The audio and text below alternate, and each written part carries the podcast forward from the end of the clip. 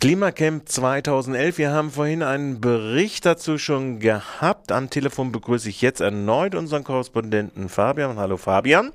Hallo. Du hörst mich, das höre ich doch gerne, dass du mich hörst. Fabian, wie sieht's denn jetzt aus? Wir haben ja festgestellt, das ist beim Hambacher Forst, das ist ein äh, großes Ab äh, Braunkohleabbaugebiet, da wird praktisch äh, immer von diesem Abbaugebiet äh, weiter durch eine Schienen- äh, oder eine äh, Eisenbahnverbindung hin zu den einem der größten äh, Kohlekraftwerke Europas die Braunkohle angeliefert. Läuft die Blockade noch der Grube Gräbt Aktion? Genau, die Blockade läuft noch. Ähm, es sind mittlerweile auch ein paar mehr Leute geworden, weil es gab parallel zu der Blockadeaktion auch eine Mahnwache mhm. hier in einem Nachbardorf. Dort sind eben auch ein paar Leute hingegangen und die sind mittlerweile, die Mahnwache wurde offiziell aufgelöst und die sind jetzt hier auf der Brücke die direkt über uns ist. Also wir sind ein bisschen umgezogen, ein paar hundert Meter weiter auf den Gleisen, weil die Gleise jetzt natürlich blockiert sind. Es besteht keine, Gefahr mehr, dass wir jetzt überfahren werden von diesen Kohlebunkern, von diesen Kohlewaggons. Das ist der Gleise wirklich gesperrt und deswegen sind jetzt auch ein paar Leute runtergekommen, weil es ist eine relativ friedliche Atmosphäre hier. Die Polizei war vorhin mal da.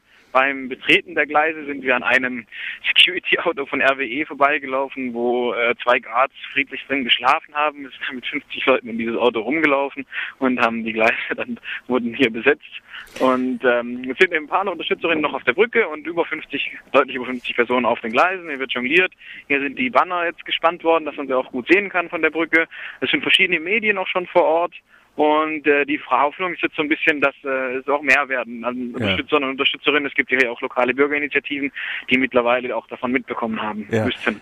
Jetzt ist es ja so, äh, die Aktion war, glaube ich, sogar öffentlich angekündigt von der Aktion, wer eine Grube gräbt.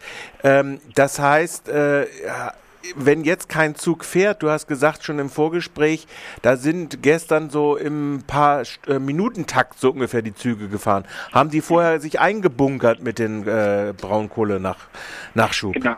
Also technisch sieht das so aus, dass wir jetzt eben die äh, Zufuhr vom, von der Hambachkohle praktisch blockieren. Es gibt ja. hier auch ein anderes Tagebaugebiet Aha. und diese beiden Tagebaue ähm, beliefern vier Großkraftwerke von Kohle, Braunkohle von RWE. Ja. Und ähm, die, das andere Tagebaugebiet ist aber gräbt nicht so tief die Kohle. Die ist sehr viel schwefelhaltiger. Das heißt, die muss gemischt werden mit dieser Hambachkohle, mit dieser guten Hambachkohle. Jetzt haben wir in den letzten Tagen schon beobachtet, dass die Züge sehr in einem höheren Takt gefahren sind. Also normalerweise fahren alle 15 Minuten kommt ein Zug durch. Mhm. Äh, die letzten Tage und auch heute Morgen noch um sechs, zwischen sechs und sieben sind hier die Züge im 5 Minuten Takt verkehrt. Wir gehen also davon aus, dass RWE, dadurch, dass die Kampagne der anderen eine Grube gräbt, die Aktion auch angekündigt hat, äh, hat ihre Bunker voll gemacht und technisch dürften die jetzt noch zwei Tage relativ unbesorgt ihre, ihre Kraftwerke weiterlaufen lassen können. Das äh, sehen die Leute hier von der Blockade, glaube ich, auch so ein bisschen wie eine Chance, dass man jetzt eben das Zeit hat, hat, sich hier auch einzurichten, hier zu etablieren und eben auch auf Unterstützer und Unterstützerinnen aus dem nahen Köln oder von den lokalen Bürgerinitiativen halt hoffen kann dass man das vielleicht doch ein bisschen länger machen kann und äh, dann äh, doch irgendwann äh, RWE diesen kleinen Stich dann auch merken wird.